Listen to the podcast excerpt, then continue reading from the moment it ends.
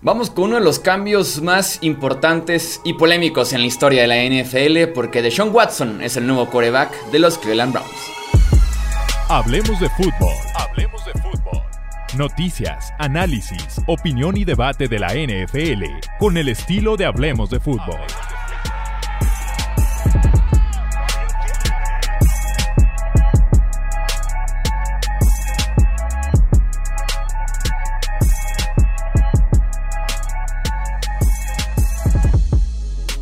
¿Qué tal amigos? ¿Cómo están? Bienvenidos a Hablemos de Fútbol. Yo soy Jesús Sánchez.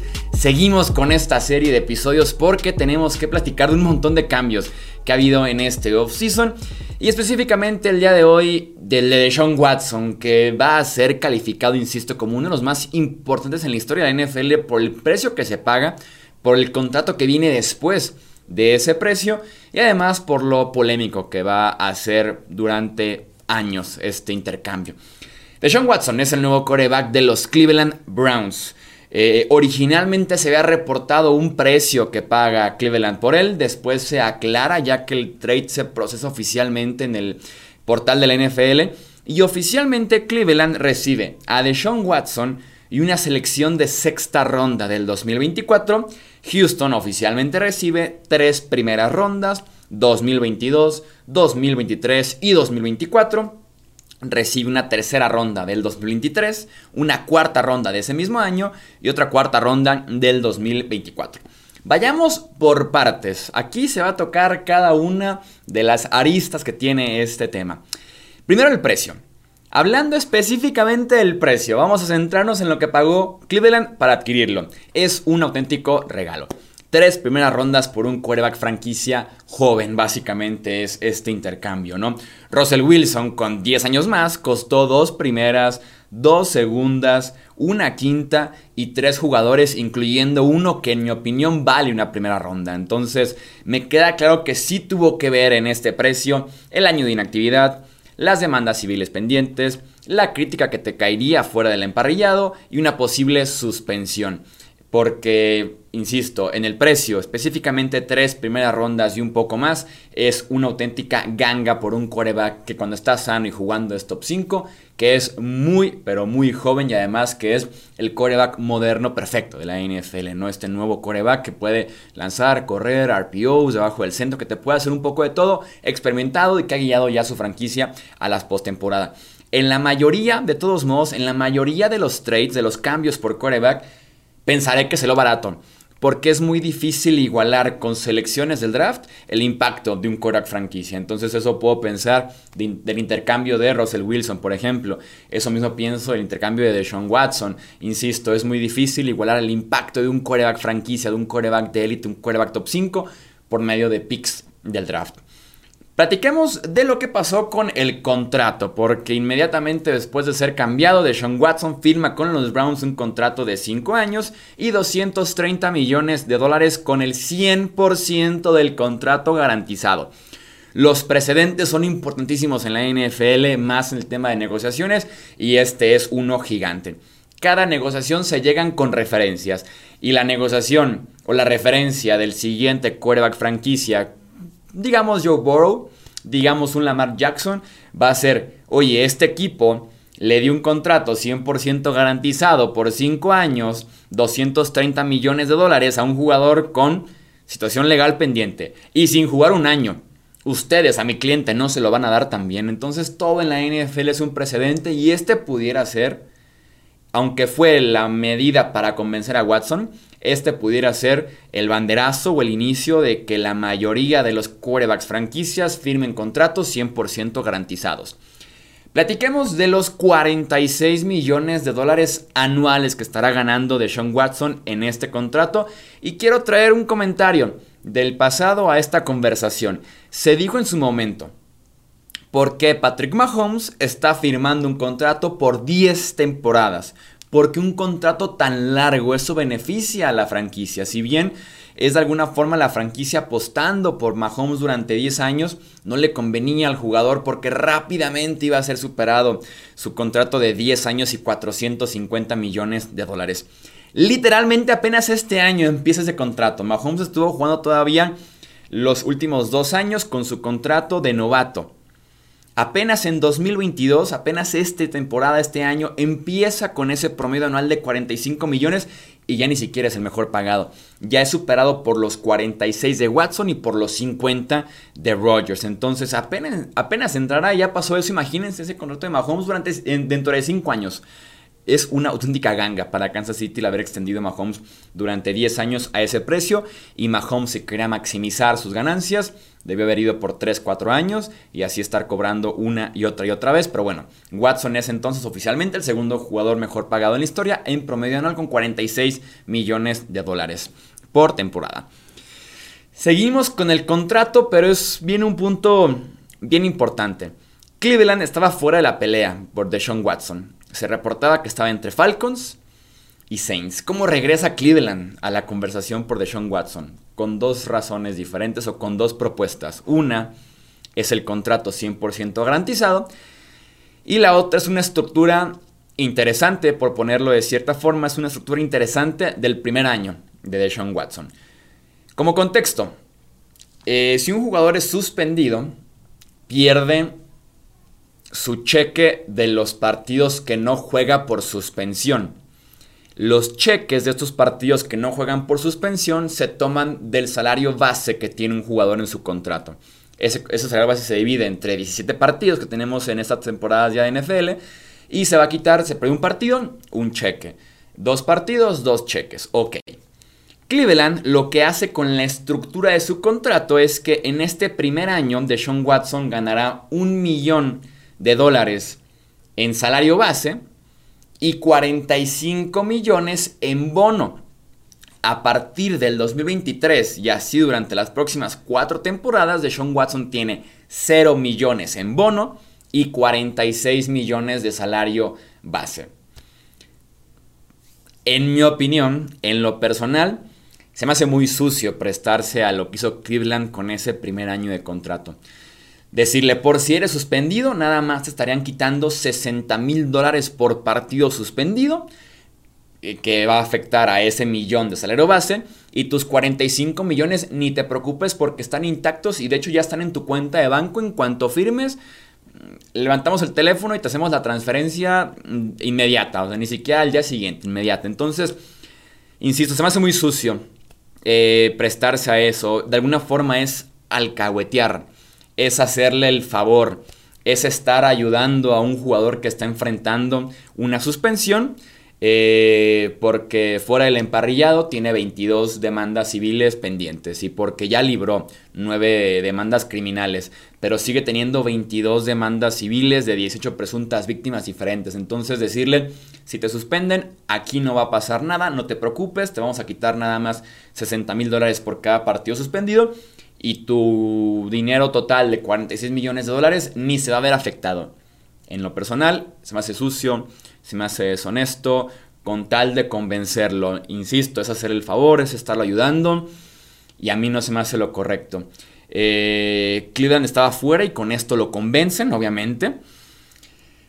Lo que hace el hambre, ¿no? En este caso, lo que hacen 20 años sin un quarterback franquicia hace que te prestes a ese tipo de cosas, que facilites el que un jugador no se vea tan afectado económicamente por una posible suspensión, por un eh, mal actuar fuera del emparillado. Eh, no es coincidencia que Cleveland tarda dos días en anunciar el cambio y lo hacen con un comunicado enorme. Habló el dueño, habló el gerente, habló el head coach, todo el mundo habló antes de que lo anunciaran de que esto opinamos al respecto y por cierto tenemos un nuevo coreback. Eh, específicamente vamos, vamos viendo lo que dijo Andrew Berry, el gerente general de Cleveland. Y cito, estamos ansiosos de tener a Deshaun Watson como nuestro coreback. Hemos hecho extensa investigación legal y de referencias en los últimos meses que nos dio la información apropiada para tomar una decisión informada sobre buscarlo y tenerlo como nuestro coreback. Deshaun ha estado entre los mejores de la posición y entiende el trabajo que necesita hacer para restablecerse dentro y fuera del emparellado en Cleveland Confiamos en que hará una contribución positiva a nuestro equipo y comunidad. Ese es el comunicado de Andrew Berry, gerente general. Para cerrar el tema, se me hace muy, muy sucio y deshonesto alcahuetear, ayudar, a hacer el favor a Deshaun Watson en el tema de la estructura del primer año. Si de por sí pudiera catalogarse como sucio el buscar un quarterback, un jugador que tuviera eso pendiente, todavía más el ayudarlo de esa forma económica.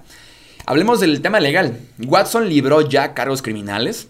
Había nueve acusaciones criminales que fueron desestimadas por un jurado, pero todavía quedan 22 demandas civiles contra el coreback de las 18 presuntas víctimas, que tienen testimonios aterradores, sobre todo SI, Sports Illustrated, ha platicado un poquito más a profundidad con el abogado de las víctimas, bueno, de las presuntas víctimas, eh, testimonio directamente por parte de las masajistas de Estados Unidos y por ahí hay testimonios, insisto, aterradores. Eh, que no suenan a testimonios inventados, ya cada quien tendrá su opinión al respecto, sus teorías y sospechas y demás. Eh, pero sí, todavía queda pendiente esas 22 demandas civiles de 18 presuntas víctimas. Lo que está solucionado de momento es solo eh, las nuevas acusaciones criminales que había en contra del coreback, que esas sí lo pudieran o lo podían meter a la cárcel. Estas 22 demandas civiles no. Esto más bien es un tema monetario el que está peleándose, ¿no?